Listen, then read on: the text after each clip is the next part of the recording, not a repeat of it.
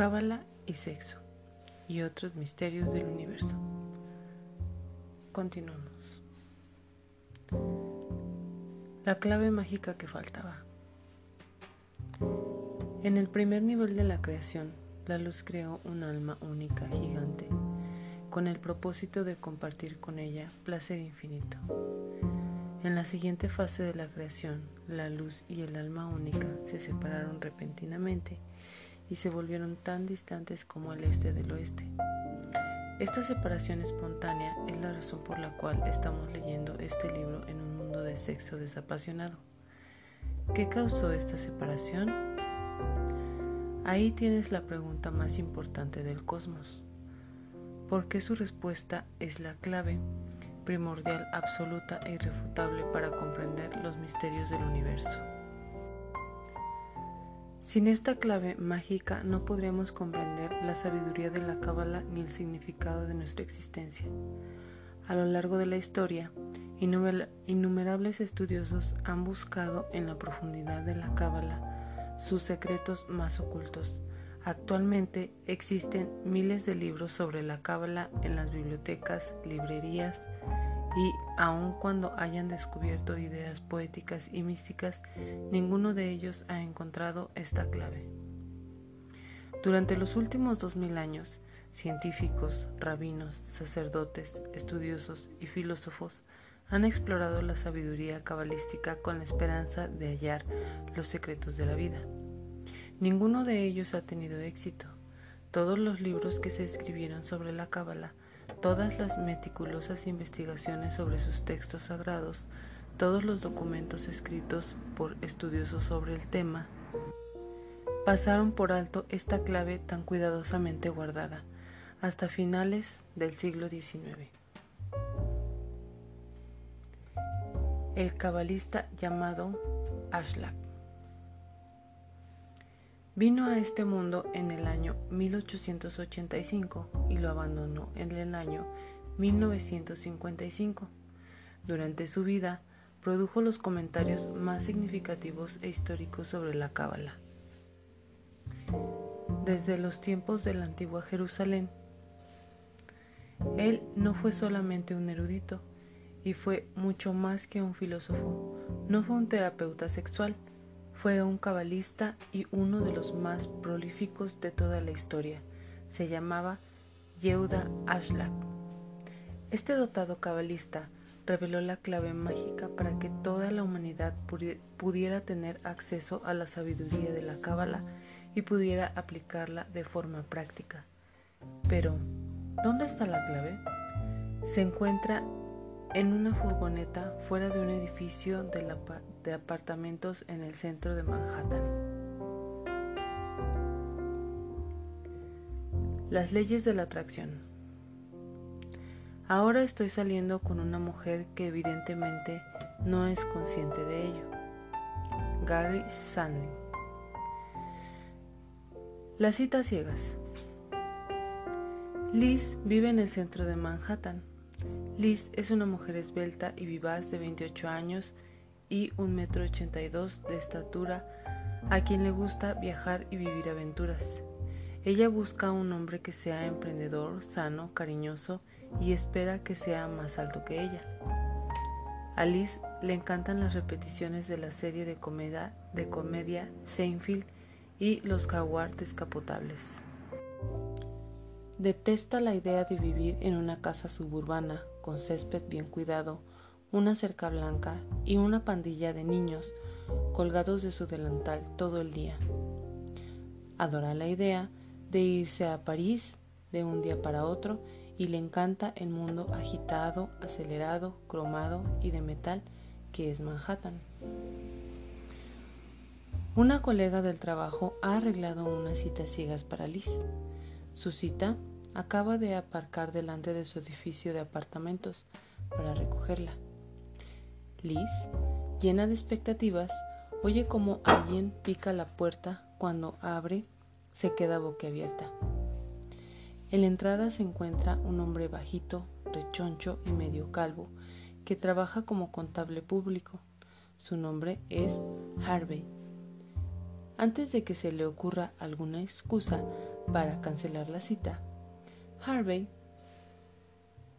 la lleva rápidamente hasta su furgoneta de ocho pasajeros.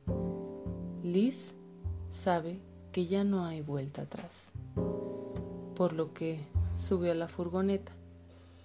Durante el viaje, Harvey, el hombre bajito y rechoncho, le cuenta a Liz, la mujer de piernas largas y esbeltas, un poco sobre sí mismo.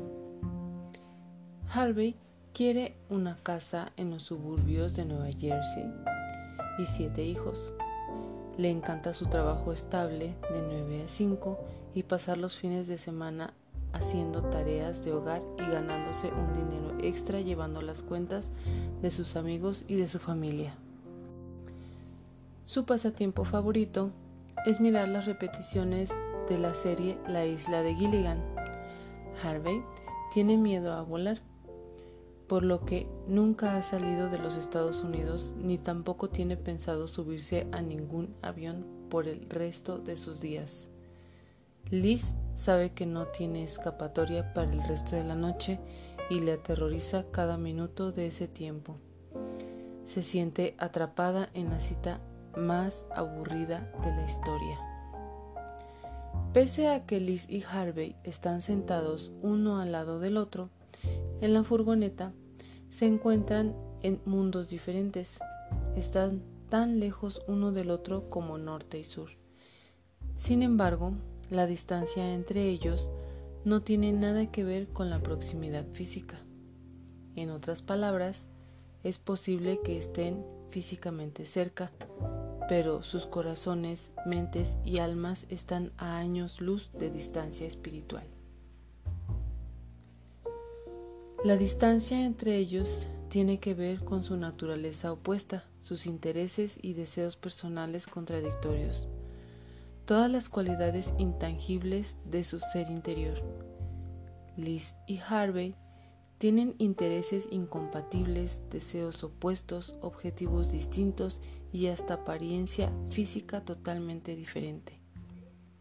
En esta situación encontramos la clave mágica buscada durante tanto tiempo para comprender la cábala. Rav Ashlak revela la clave. Así como una cuchilla corta y separa cosas materiales y las divide en dos, del mismo modo una diferencia de forma o esencia separa la sustancia espiritual y la divide en dos partes. Rab, Yehuda, Ashlak. En los reinos espirituales lo semejante atrae a lo semejante, lo igual atrae a lo igual. Por lo tanto, junto con sus definiciones, los cabalistas nos dan dos palabras clave. Proximidad. 1. La cualidad o estado de ser similar. 2. La cualidad o estado de ser semejante. 3. La cualidad o estado de ser igual. Igualdad. Distancia. 1. Parcial o totalmente distinto en su naturaleza o forma, cualidad. 2. No igual. 3. Disímil. Dicho de otra forma, cuanto más distintas son las entidades, son dos entidades, más lejos están una de la otra, y cuanto más similares son, más próximas están. Esto se llama ley de la atracción. La ley de la atracción es la clave mágica para comprender la vida y el sexo. Cuando las cosas son similares, se atraen entre ellas y están cerca. Cuando no lo son, se repelen, creando una distancia y separación. Ya tienes tu clave mágica. Ahora apliquémosla al estado original de la creación. Hay una luz que comparte. Hay un alma que recibe. Por si no te has dado cuenta, estos son dos polos opuestos, compartir y recibir. Son dos elementos contrarios, tan diferentes como el día y la noche.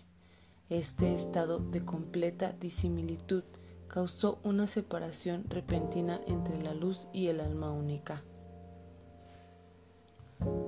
Si lo piensas, verás cómo es inevitable. La luz quiere compartir, de modo que crea un receptor para poder experimentar el concepto de compartir en su totalidad. Pero al hacerlo, la luz crea una forma opuesta, una entidad totalmente alejada de ella misma. Nivel 1, luz positivo, alma negativo. Nivel 2, luz positivo, separación, alma negativo. La luz y el alma tenían formas antagónicas, cualidades disímiles, características incongruentes y rasgos diametralmente opuestos. Por esta razón, la luz y el alma se divorciaron, no porque no pudieran entenderse, sino debido a la ley natural, la ley de la atracción que afirma que lo similar atrae lo similar. aislada. Nos encontramos en una situación un tanto precaria. El alma se halla de, de repente aislada, sola, desamparada. Sin embargo, no es así. La gran distancia que ahora separa el alma de la luz, la satisfacción del deseo, representa meramente un trabajo en vías de ser realizado. Y la cuestión ahora es ahora la siguiente. ¿Puede el alma restablecer contacto con la luz y recuperar la proximidad y la unidad con la fuente de toda la plenitud? Después de todo, el alma es el receptor por naturaleza. Recibir es su cualidad esencial. Con esto llegamos al final del libro 2.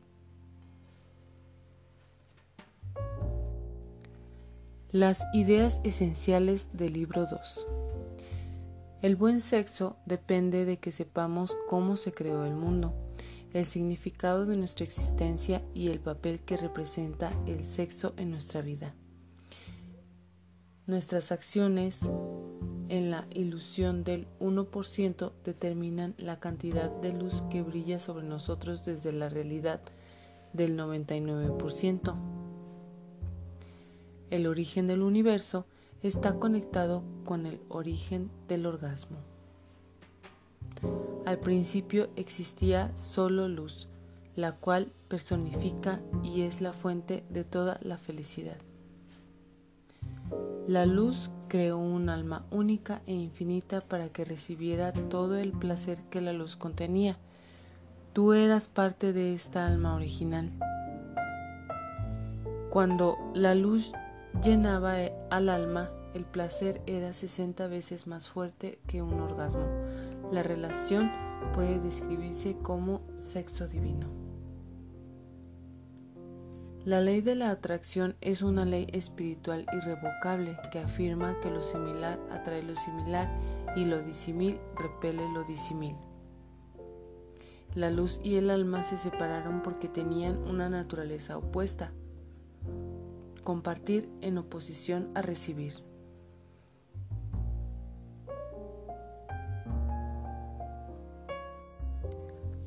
Antes de dar vuelta a la página y comenzar con el libro 3, puede que estés, te estés preguntando, ¿están la luz y el alma destinados a permanecer separadas a causa de sus naturalezas opuestas? En absoluto. Esta situación no es ni mucho menos irremediable. Porque, tal como Dorothy descubrió durante su peligroso viaje a la tierra de Oz, el poder para retornar a casa ya está implantado dentro del alma.